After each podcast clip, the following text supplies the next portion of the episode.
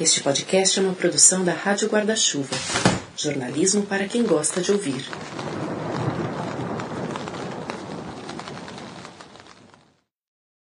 Oi, seja bem-vinda, seja bem-vindo. Eu sou o Tomás Chiaverini e antes de começar o episódio de hoje, eu tenho uma informação importante. Desde o fim do mês passado, existe uma campanha de financiamento coletivo para permitir que o trabalho da Rádio Escafandro vá adiante. Eu achei que seria uma boa fazer um levantamento do que afinal é esse trabalho. Desde fevereiro, foram produzidos 14 episódios, cada um com cerca de uma hora de duração.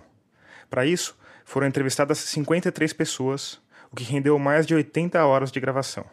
Foram quatro viagens para fora de São Paulo, 140 páginas de roteiro e aproximadamente 500 horas de edição. Vamos combinar que não é pouca coisa principalmente porque só agora, depois de quase um ano de trabalho, o valor das contribuições está sendo suficiente para pagar os custos operacionais. O que é ótimo, mas não é suficiente. Mas enfim, tudo isso para dizer que a continuidade desse trabalho depende da sua ajuda. Para fazer isso, é só acessar a página da nossa campanha no site do Catarse, que é uma plataforma de financiamento coletivo. O endereço é www.catarse.me/escafandro e ali você pode escolher o valor com o qual vai contribuir. Com R$ reais já dá para participar. E de quebra, você ganha acesso a uma área exclusiva para assinantes com entrevistas completas. Já tem muita coisa legal que não coube nos episódios por lá. Por fim, se você quiser contribuir com valores mais altos, ganha livros autografados como recompensa. Mas o mais importante é que assim você fortalece o jornalismo independente e permite que eu continue a te trazer histórias como essa que você vai ouvir agora. Quando chegou no quarto dia de cobertura, eu eu pedi para inverter com a Maiara. Falei, Maiara, você pode um dia inverter comigo? Eu não aguento mais ver corpo saindo da lama assim. Essa é a repórter e apresentadora da rádio Band News FM, Gabriela Maier. Então eu inverti com a Maiara e fui para a cidade e ela foi pro córrego do feijão. Só que chegou na cidade, eu fui fazer o quê? Enterro. Velório. Família procurando gente. No começo do ano, ela mergulhou numa cobertura jornalística das mais difíceis foi enviada à cidade mineira de Brumadinho, logo depois do rompimento da barragem da mineradora Vale na mina do Córrego do Feijão. E aí, assim, não tem menos pesado. Foi tão impactante quanto, sabe? Só que o que aconteceu? Quando eu cheguei na cidade, eu ouvi passarinho. E foi só aí que eu me dei conta que na lama não tinha barulho de nada. Era um silêncio absoluto, porque tudo tinha morrido. Os bichos tinham morrido. Os passarinhos tinham fugido. E aí foi o primeiro dia que eu senti o baque. Na hora que eu ouvi o passarinho, eu comecei a chorar. E eu estava num lugar que era um lugar, era um centro de apoio para as famílias, então era onde as famílias iam se cadastrar, iam dizer que estavam procurando pessoas. E aí um, um psicólogo voluntário que estava lá para atender as famílias veio me perguntar se eu precisava, se eu queria falar. Era uma hora, era bem cedo, então ainda não tinha muitas famílias ali. E aí eu me senti à vontade, porque eu fiquei numa posição também na hora que ele, que ele veio conversar comigo. Eu falei, puxa, mas é, acho que você não está aqui para me atender, né? Eu sou jornalista, eu estou aqui trabalhando. E ele falou, mas ué, você está trabalhando, mas você também é impactada, porque não tem como não, não sentir uma situação dessa, né? Nossa senhora, caiu tudo. O que, que é isso?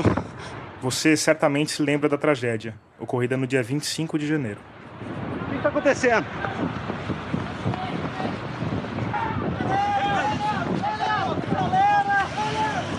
Calma aí, aconteceu! Em questão de instantes, 12 milhões de metros cúbicos de rejeito de minério de ferro misturado à lama formaram uma avalanche que engoliu tudo pelo caminho. O refeitório dos trabalhadores da mina, máquinas, caminhões, carros, casas, animais, vegetação mais de 200 pessoas foram mortas em questão de instantes. Sem contar que assim, o, o, o, trajeto que a lama percorreu foi um trajeto de 10 quilômetros, da mina, do córrego do Feijão, onde ficava a barragem, até o rio Paraupeba. E a, a paisagem era muito impactante. Só tinha lama, não tinha mais uma construção, uma estrutura, uma nada que tinha ali no meio. Onde eu fiquei era exatamente na altura de onde ficava o complexo administrativo da Vale, que ficou completamente embaixo da lama, então refeitório, a parte de oficinas, é, alguns laboratórios, tudo isso que tinha gente trabalhando naquele momento estava embaixo da lama. E a lama chegou, em alguns pontos, chegou a 16 metros de altura, ou seja, você não via nada, só lama.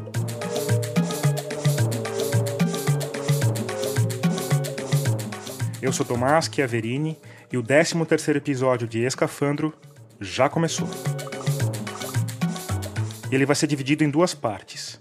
Nesse bloco, a Gabriela vai contar da primeira reportagem que fez por lá e do impacto inicial que o rompimento causou nos moradores locais. No segundo bloco, a gente vai voltar com ela a Brumadinho seis meses depois, para falar de como está sendo a recuperação dessa cidade, que continua profundamente abalada.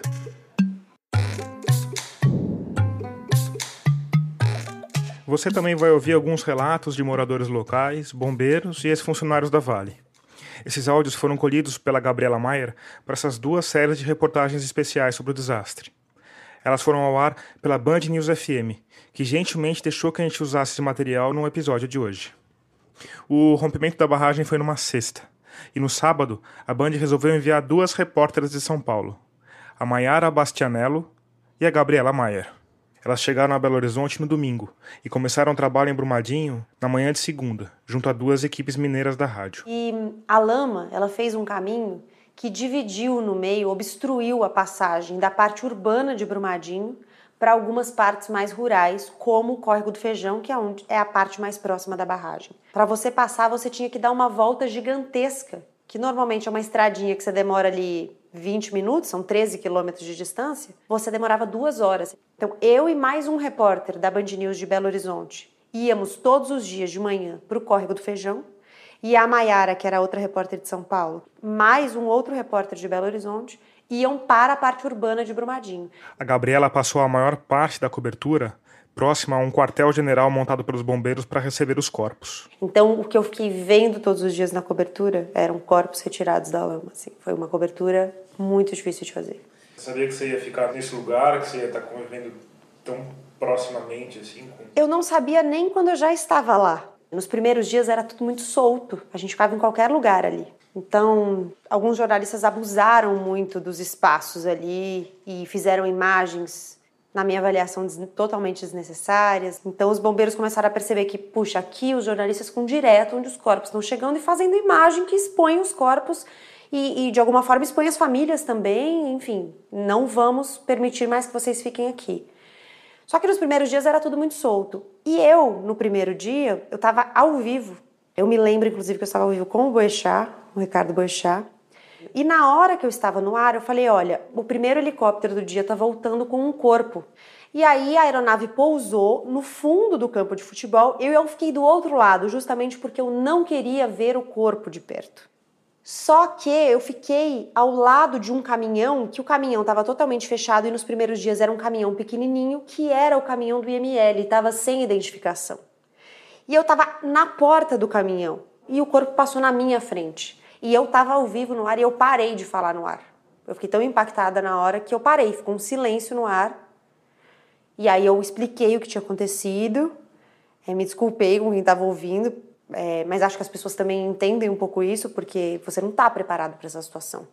Tanto que na volta eu precisei de apoio, assim, de apoio psicológico, inclusive, é, porque as cenas foram muito marcantes. Eu fiquei sonhando com a lama muitos dias muitos dias.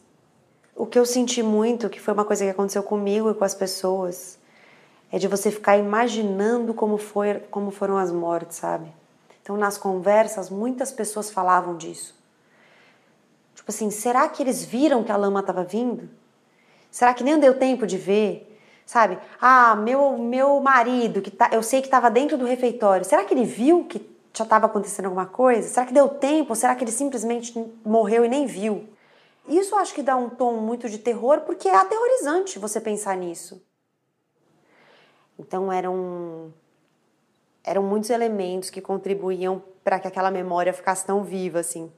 E aí, quando eu voltei, eu fiquei pensando muito naquelas pessoas, porque se para mim tinha sido uma coisa tão impactante, eu que não tinha vínculo com as pessoas, eu que não vivia ali, eu que não tive a vida atravessada pela lama, você imagina para as pessoas que estão ali e é uma transformação completa da paisagem, da dinâmica de vida. Então eu me lembro que um dos, das pessoas que eu entrevistei, um morador, era o seu Sebastião. Ele morava no limite da lama, assim, a casa dele foi a última antes da lama, porque a casa dele ficava no alto, então a lama não chegou.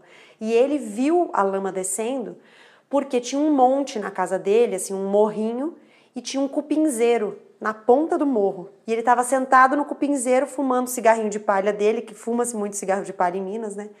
E ele falou que estava olhando assim e de repente ficou um silêncio. E o silêncio era a lama descendo. Depois desse silêncio veio a onda de choque. Em seguida, mais silêncio. Esse, tão intenso, que foi um dos fatores que mais marcaram a Gabriela em toda a cobertura.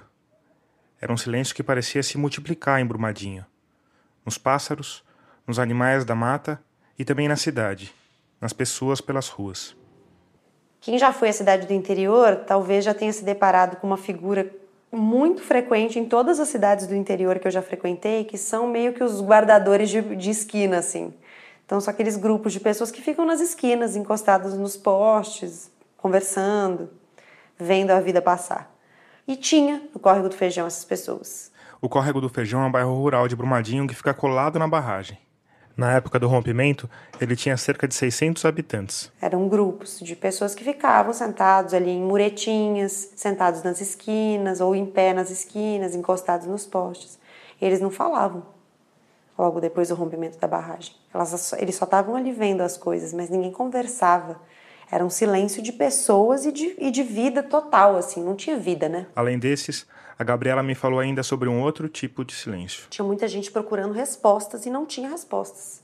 E algumas respostas não existiam porque elas ainda não existiam, porque não se sabia mesmo o que tinha acontecido, onde as pessoas estavam. Mas tinha algumas respostas que não, não eram dadas. Essa ausência de resposta se tornava ainda mais revoltante para os sobreviventes diante dos indícios de negligência da empresa. Eu conversei com um funcionário que foi um dos funcionários que foi chamado na ocasião em que se detectou um vazamento na barragem. E você trabalhava lá, né? Quase, quase 18 anos. Esse é o ex-operador e ex-mantenedor mecânico da Vale, Fernando Henrique Barbosa Coelho. O que, que você fazia? Bombeava a lama para a barragem e mexia nas usinas. E você mesmo já tinha visto a barragem vazando?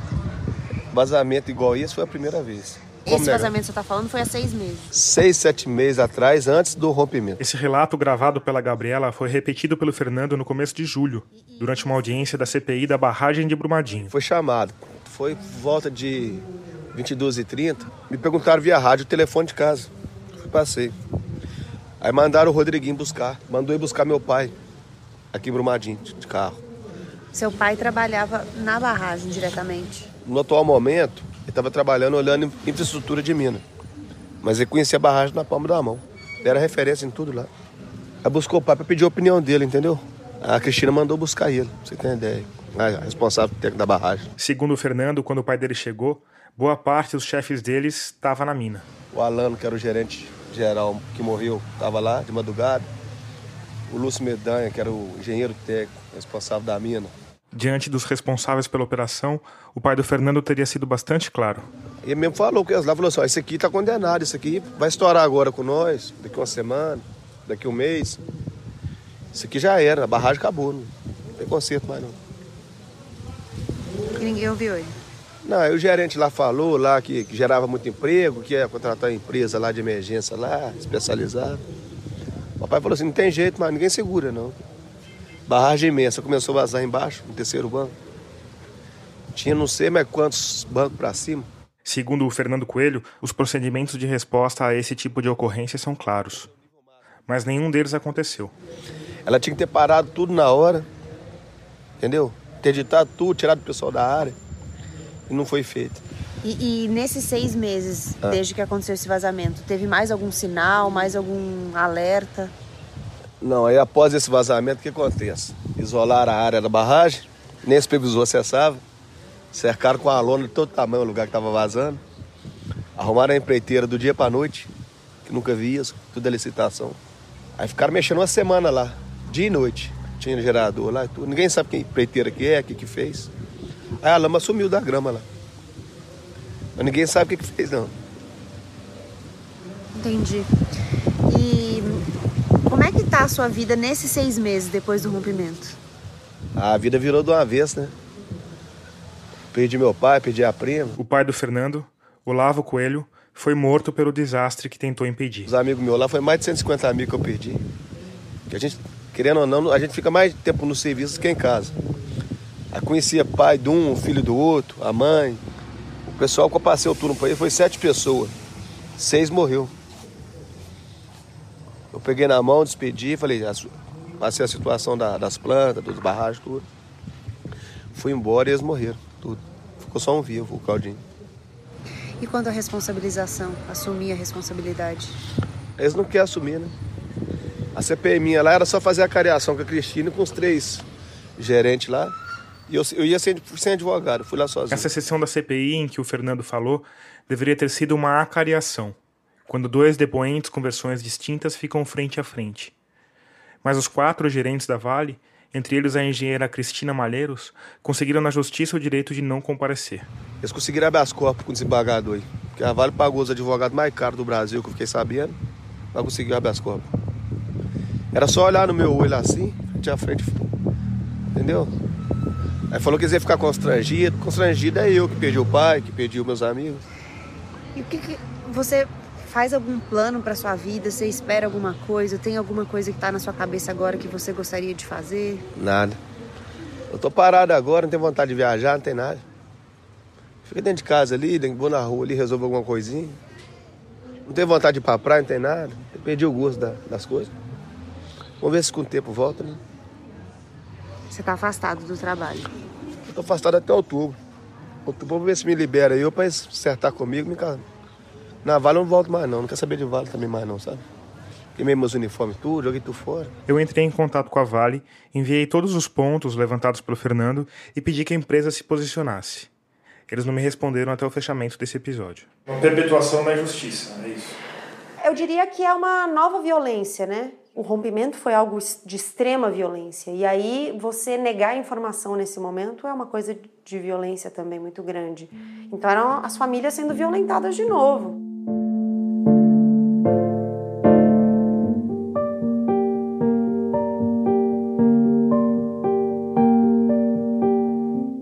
Além de todos esses silêncios, a Gabriela me falou dos cheiros.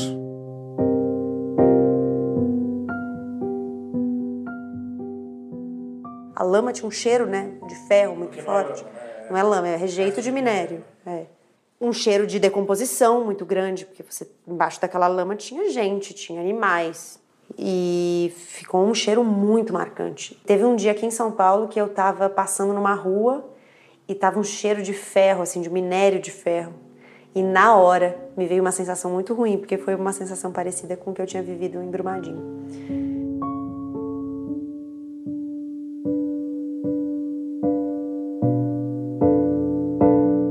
Por fim, ela me falou de um incômodo que tinha a ver com as limitações do nosso querido jornalismo. Algumas coisas são difíceis de você passar, de você contar sem ser violenta de novo. Então, é um, uma cobertura difícil porque você está impactado, porque você tem que escolher muito bem as palavras para ser objetivo e para não ser violento. É difícil fazer isso.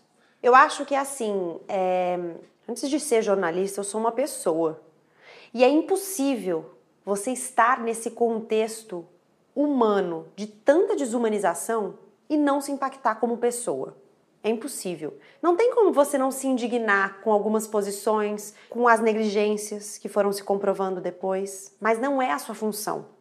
Então, o seu a, a primeira eu até tenho dúvida se não é essa função, sabe? Mas assim, acho que a primeira coisa vem vem isso, que é o sentimento humano. Mas na, no segundo momento você se pergunta: bom, mas até onde eu posso ir aqui com a minha indignação? Até onde eu posso ir com essa tristeza que eu tô sentindo junto com essas pessoas? Né? É, até onde eu posso falar disso no ar? Achar esse tom, o tom em que você traz o aspecto humano para a cobertura, mas não, não faz da tragédia a história, sabe? Da tragédia individual, a história, porque a história não é a tragédia individual ela é também as tragédias individuais, a história de cada pessoa. Mas a história que você está ali para contar não é essa. É uma tragédia coletiva. Agora, é importante trazer o aspecto individual para que você dê nome para as histórias coletivas, para a tragédia coletiva. Até porque quem está ouvindo talvez não entenda muito bem a dimensão da tragédia coletiva enquanto ela não ouve histórias individuais. É na hora que ela ouve as histórias individuais que ela fala assim: puxa, são pessoas.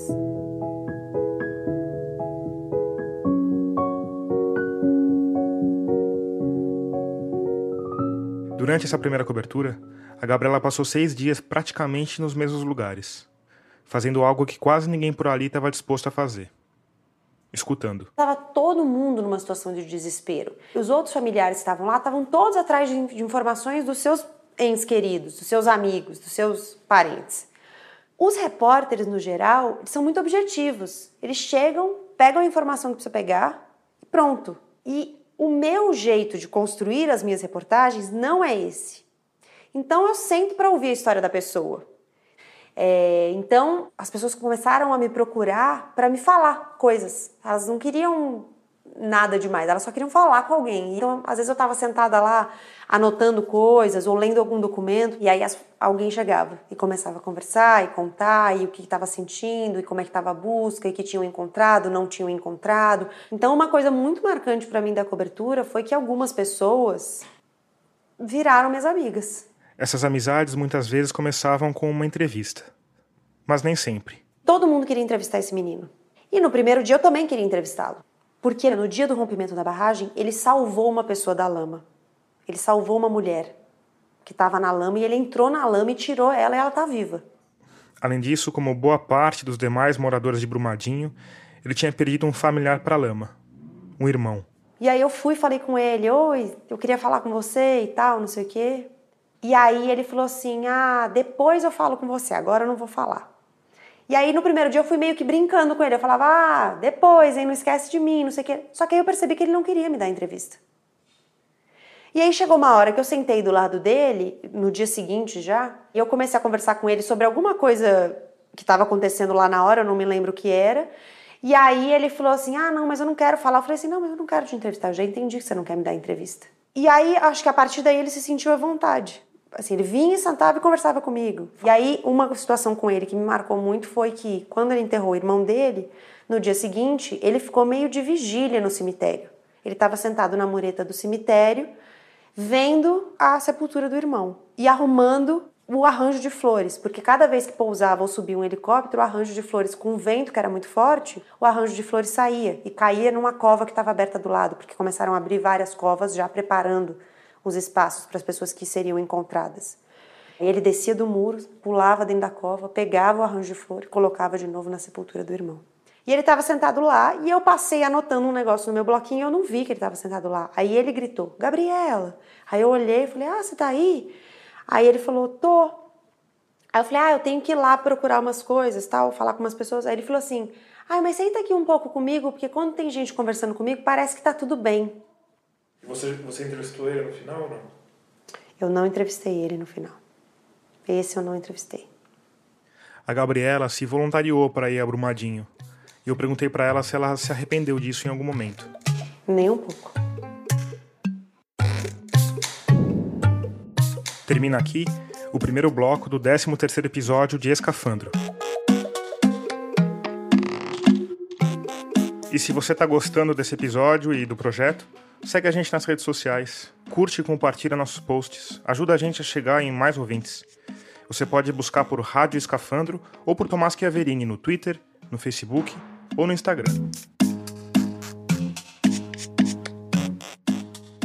Além de apresentadora e repórter, a Gabriela Maier tem dois podcasts que eu também recomendo. O Elas com Elas, que tem uma pegada bem feminista, e o Põe na Estante, que é sobre literatura. O Põe na Estante, aliás, é parceiro do Escafandro na Rádio Guarda-Chuva, uma espécie de pool de podcasts que conta ainda com o Finitude. Nele, a Juliana Dantas e o Renan Suquevicius, que também são jornalistas, falam sobre o nosso inevitável fim. Sim, é um podcast sobre morte. Mas eles fazem isso de forma sensível, informativa e, sempre que possível, leve. Foi numa reunião para falar sobre o nosso futuro na Podosfera que a Gabriela me contou dessa primeira série de reportagens sobre Brumadinho e que voltaria à cidade seis meses depois. O que ela encontrou nesse retorno, você escuta agora. Foi muito surpreendente porque eu não sabia muito bem o que eu ia encontrar, mas em nenhum momento eu imaginei que, que eu encontraria o que eu encontrei, que foi uma cidade basicamente pautada no dinheiro. Porque esse é o momento em que as famílias estão começando a receber indenizações.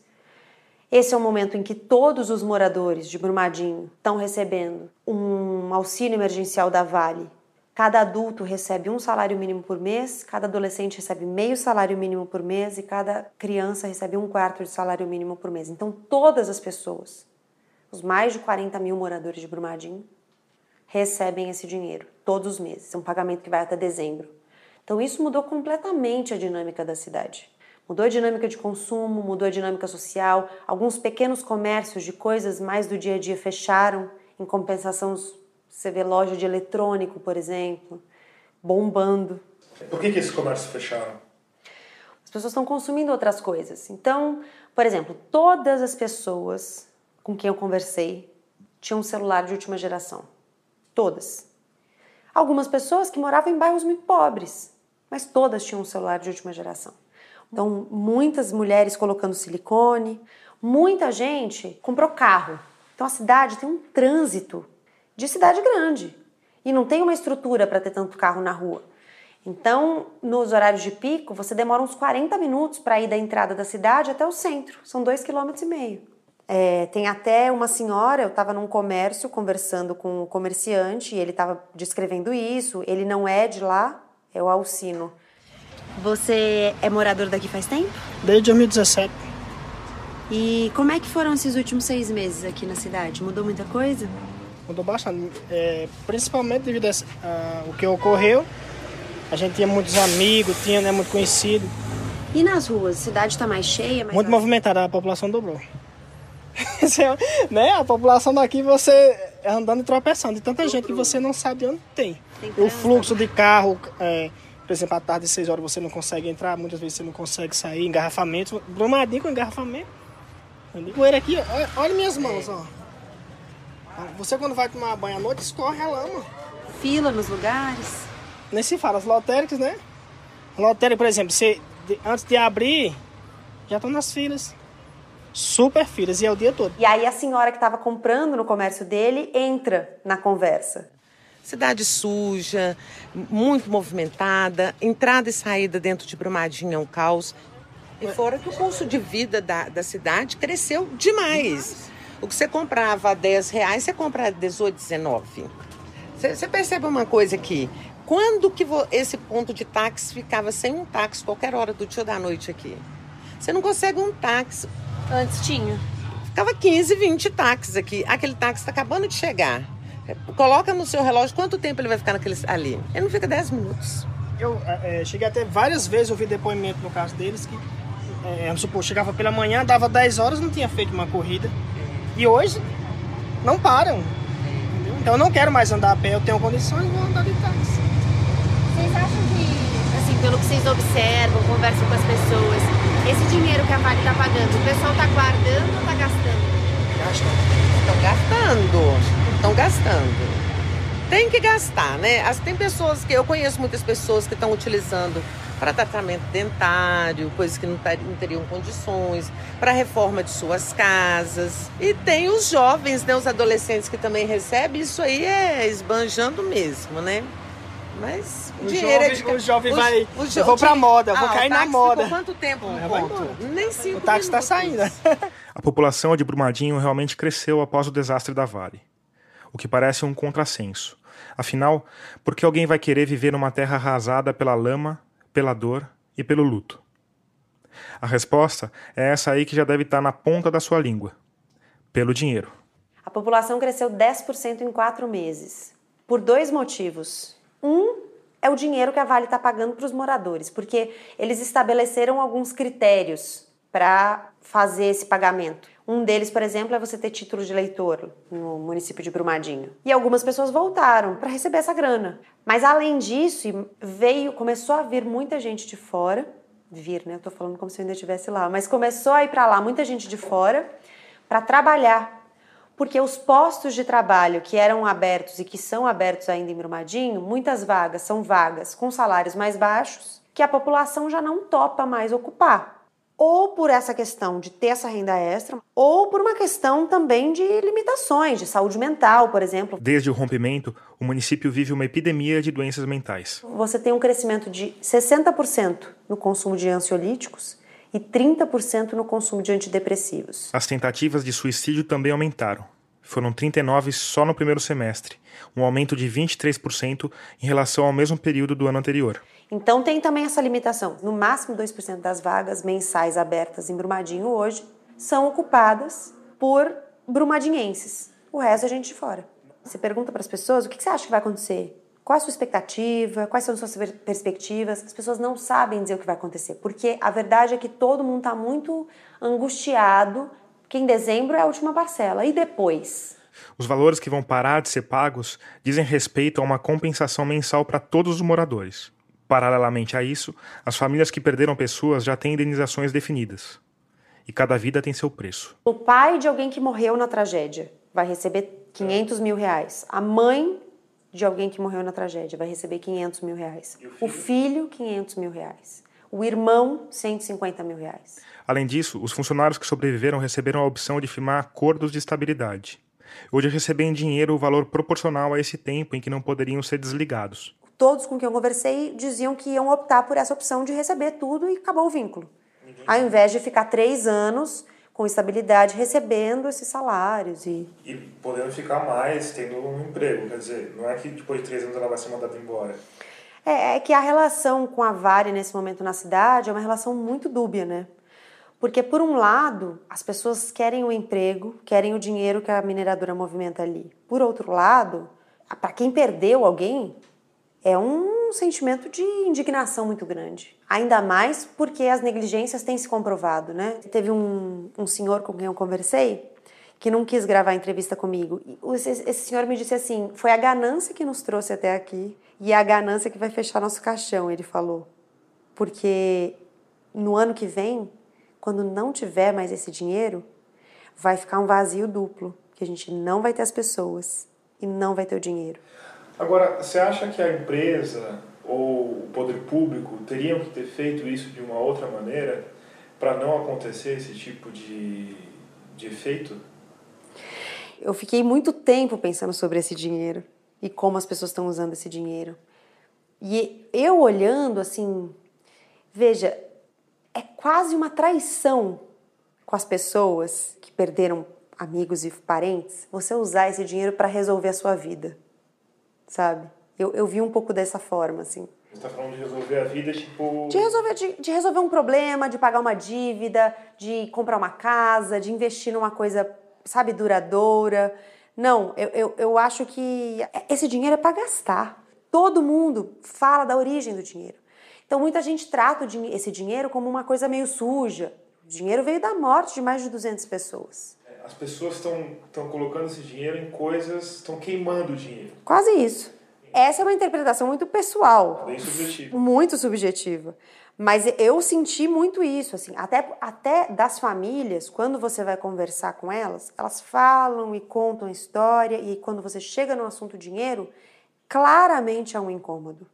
Porque as pessoas trocariam esse dinheiro pelas pessoas de volta, entendeu? Agora, essa percepção sua não é uma percepção das pessoas da cidade, pelo que você já me falou. Porque existe, não. Existem pessoas que estão gastando dinheiro ostensivamente, elas são. As, algumas pessoas com quem eu conversei que tinham perdido familiares ou amigos se ressentiam.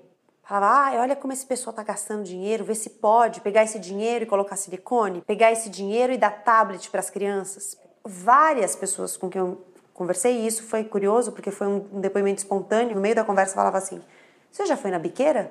E aí eu falava, não, não fui na biqueira. E eles falavam, tem fila agora na biqueira, de dia e de noite. A biqueira é onde você compra a droga, né, no caso. para quem não sabe o que é uma biqueira. As pessoas agora cozinham menos, porque elas pedem comida ou elas comem fora, coisa que elas não faziam. Elas dão gorjeta nos lugares. No lugar que eu fui fazer a unha, a menina que fez minha unha comentou assim: antes ninguém dava, ninguém dava gorjeta. Quando dava, era, sei lá, gente muito rica que dava gorjeta, dava no máximo cinco reais. Ela falou, agora as pessoas abrem a carteira e pegam a, a nota que tiver ali te dão. Tipo, elas dão 20 reais como se fossem dois. O custo de vida na cidade aumentou.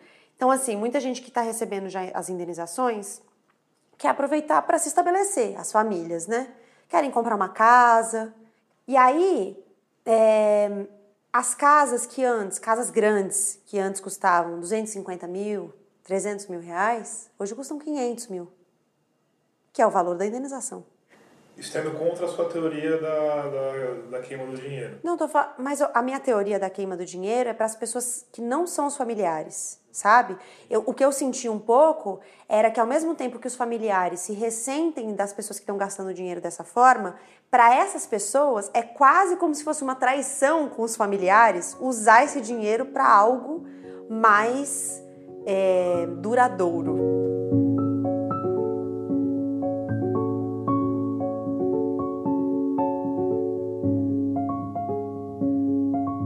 É muito curioso ver a, a relação das pessoas com a Vale, porque a Vale era um motivo de orgulho muito grande para essa região.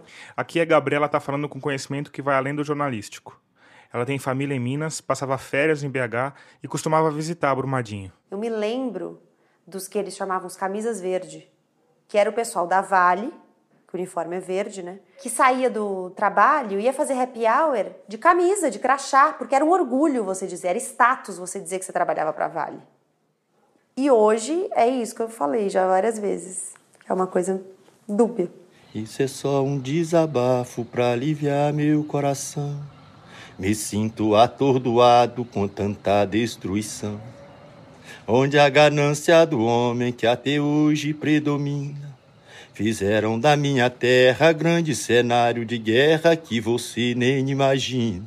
Que a gente nunca viu isso aqui. Esse é o segurança da mina do Córrego do Feijão, Altamaio Ferreira. No momento eu tô afastado, mas eu trabalho lá já há 25 anos. E não tava lá no dia? Por pouco não. Mas foi quase. E por que que você não tava lá no dia? Tinha acontecido alguma coisa? Na realidade, o meu turno já há um bom tempo por opção minha, eu preferi trabalhar à noite. Só que assim, por eu morar próximo, né? Se faltava alguém no período diurno, quando o chefe ligava para mim, eu já estava parado aqui no portão. Durante todo esse tempo, eu nunca falei um não para ele. Eu já peguei serviço 10 da manhã, fui no outro dia. Já peguei 9 da manhã, fui até no outro dia, meio-dia. Por incrível que pareça, esse dia eu falei não. E ele se irritou, falou lá, né, que tinha que falar, eu me lembro que eu, eu fui bem claro com ele. Falei, cara, hoje se você me pagar um milhão de reais, eu não vou ir. E se eu tivesse falado sim, eu não estaria aqui conversando com você. Então, assim, acredito que foi um milagre de Deus, que se eu tivesse ido, com certeza. Você perdeu pessoas próximas a você? Perdi, perdi. Perdi minha irmã, perdi minha cunhada. E assim, teve pessoas ali que durante 25 anos eu dei bom dia e dei boa tarde todo dia. Eu vi entrando e vi saindo. Se você trabalha 12 horas há 25 anos no local, acaba que o pessoal lá do serviço se torna mais popular com você do que, do que o pessoal de casa. Então perdi pessoas aqui dentro da comunidade que eu praticamente carreguei no colo, moça. Eu perdi gente aqui que chegava aqui, entrava pra dentro da minha casa, abria a geladeira. Ia lá pro fogão, fazia café. Então, assim, uma coisa assim, sem noção, cara, sem. Entendeu? Sem lógica. Sem... E o que, que você tem vontade de fazer hoje? Olha, moça, a primeira resposta que eu quero te dar é o seguinte: naquela mina eu não volto nem a passeio. Nem a passeio. Eu não tenho mais intenção de ficar aqui na comunidade em respeito do meu local de serviço. Eu não tenho estrutura psicológica nenhuma de voltar lá, porque eu tomei um choque tão grande que até meu sentimento morreu. Não tinha sentimento de nada. Para mim foi a coisa mais natural do mundo, a coisa mais normal do mundo que aconteceu.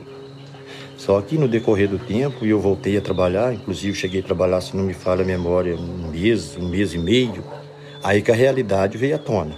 Então, Estou aí afastado, estou tomando os remédios, fazendo os tratamentos, mas já tem na minha mente que por dinheiro nenhum eu volto a trabalhar. Pode cantar mais um trechinho, algum outro que você goste?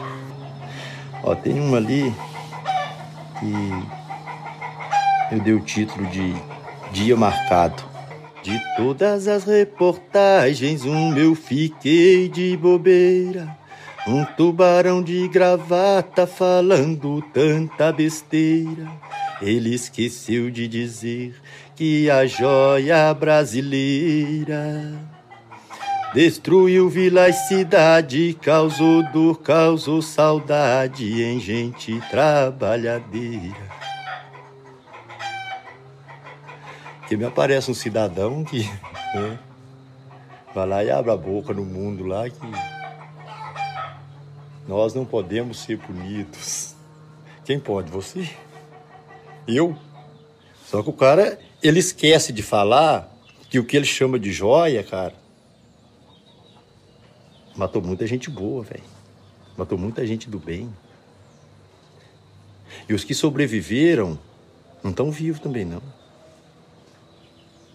A metade nossa está viva. A outra metade eles tiraram.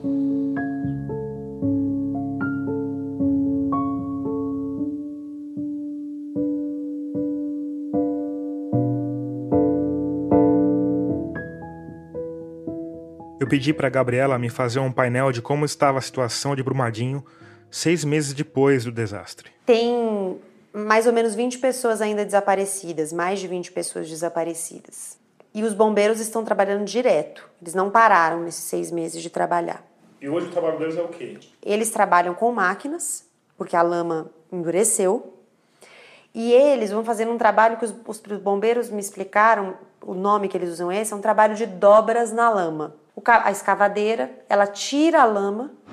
Cada vez que ela pega ali e joga para um lado é uma dobra. Aí ela joga, fica um bombeiro daqui olhando, visualizando, ver se ele identifica alguma coisa. Aí fez uma dobra. Depois o caminhão pega, essa outra escavadeira pega, joga no caminhão a segunda dobra. Então tem um bombeiro aqui olhando, tem outro bombeiro lá, tem outro aqui. É um trabalho bem visual mesmo. Esse é o capitão Tosati, do Corpo de Bombeiros de Minas Gerais. Demorado também. E a gente está focando nesse local, que no dia do rompimento da barragem, cinco pessoas estavam na parede da barragem trabalhando, fazendo trabalho de sondagem. Dessas cinco, uma foi encontrada viva aqui, mais ou menos onde está aquela máquina. Ela veio por cima não e sobreviveu, teve fratura em uma perna. O material que eles estavam trabalhando, nós encontramos várias partes deles nessa parte aqui embaixo. Então, como eles estavam, e através de relato dessa pessoa, ela falou que havia mais quatro, duas estavam dentro de uma Ford Ranger branca e outras duas operando a sonda. Nós encontramos várias partes da sonda aqui, então nós estamos focando buscas nesse local que, como as pessoas estavam próximas, pode ser que elas estejam aqui também. E como é que o trabalho foi mudando nesses seis meses? O que, quais foram as etapas? No início era de resgate, que havia possibilidade de pessoas vivas. Então primeiro a gente procurava pessoas vivas. Com o passar dos dias essa possibilidade diminuiu, então nós começamos a recuperar pessoas que já seriam pessoas mortas. O início aqui estava muito úmido, muito úmido, então não tinha como entrar com maquinário. Era um trabalho também manual, os bombeiros tinham que deitar, e rastejando na lama para procurar mesmo só no visual. E com o tempo que o terreno foi secando, nós começamos a entrar com maquinário.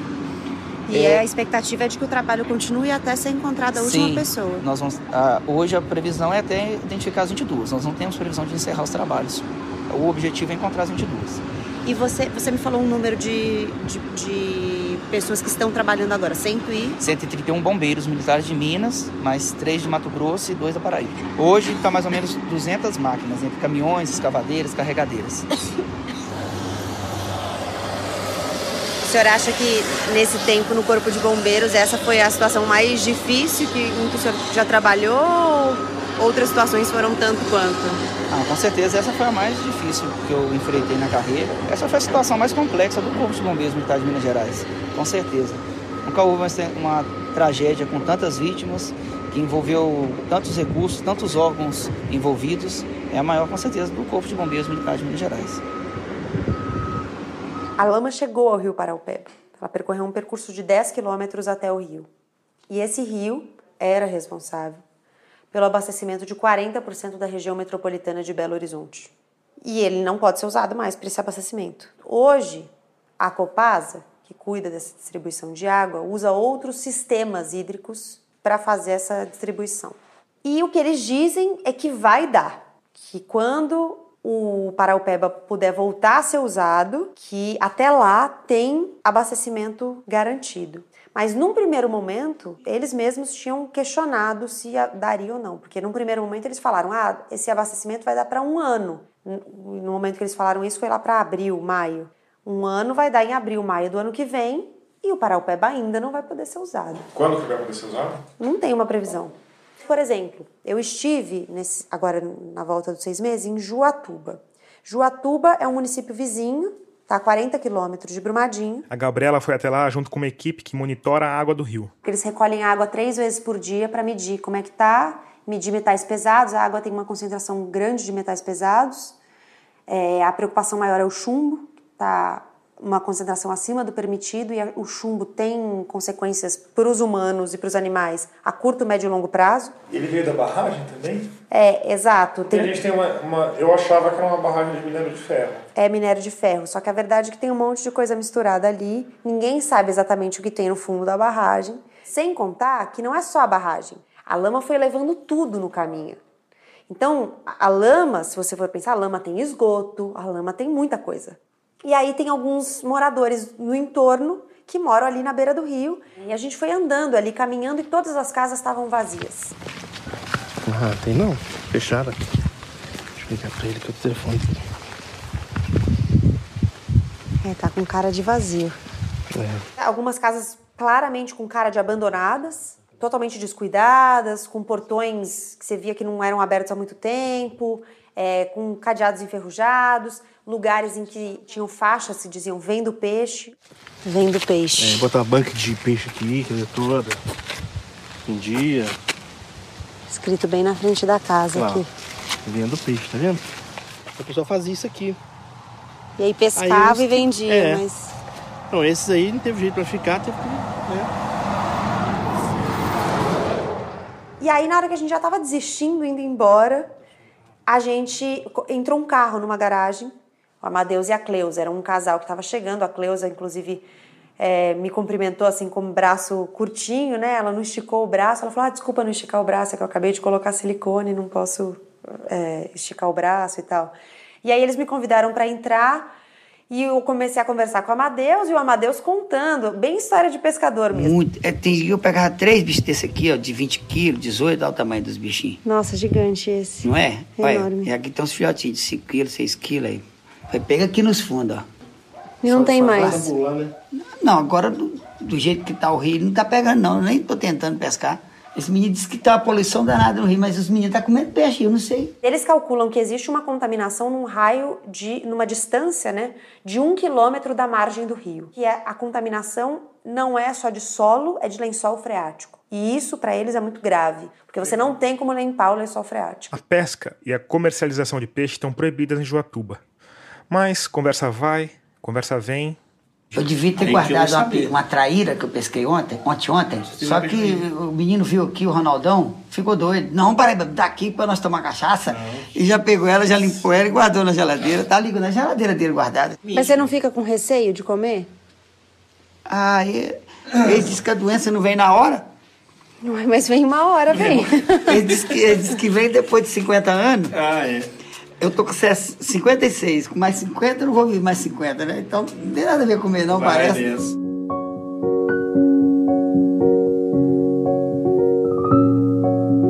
No fim da nossa entrevista, eu perguntei para a Gabriela o que ela tinha guardado de tudo aquilo. Como ela via o caso de Brumadinho num contexto mais amplo. O que ficou para mim mais forte do que nunca é que a gente precisa repensar nosso modelo de desenvolvimento porque a gente está escolhendo um desenvolvimento que prioriza o dinheiro acima de tudo, sem uma contrapartida. Porque, na verdade, as empresas se sentem num papel de ofertando alguma coisa ali, de oferecendo alguma coisa, de oferecendo uma contrapartida, porque elas geram emprego, porque elas geram renda, porque elas fazem a economia local girar, eu não acho que a mineração tem que ser criminalizada. A mineração ela é importante, inclusive, para a gente ter coisas do nosso dia a dia. Tem objetos do nosso dia a dia que dependem da mineração. Mas a que limite eu vou levar o custo da mineração? Porque a mineração, como toda atividade econômica, ela tem um impacto. E nesse caso, a gente está fazendo um cálculo de custo humano, que não pode acontecer. Você não pode colocar na ponta do lápis quanto custa, quanto custa uma vida que depois você vai indenizar. E tudo indica que isso aconteceu de forma deliberada. No, nesse caso da, de Mariana e de Brumadinho, não é? Nesse caso de Brumadinho, o restaurante dos funcionários era no pé da barragem. Assim, ou você confia muito que aquilo não vai estourar, ou você de fato está negligenciando aquelas pessoas, aquelas vidas. No dia 12 de setembro, quando eu estava terminando a edição desse episódio, o relatório final da CPI de Brumadinho na Assembleia de Minas pediu o indiciamento da cúpula da Vale por homicídio doloso eventual, que é quando se assume o risco de que mortes aconteçam. As penas para esse tipo de crime prevêem reclusão de 6 a 20 anos. Agora, o relatório vai à votação na comissão.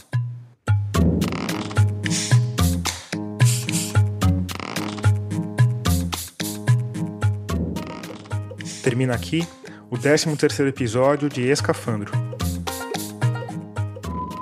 A trilha sonora original é do Paulo Gama. A mixagem de som do Vitor Coroa. Eu sou Tomás Chiaverini e concebi, produzi e editei esse podcast.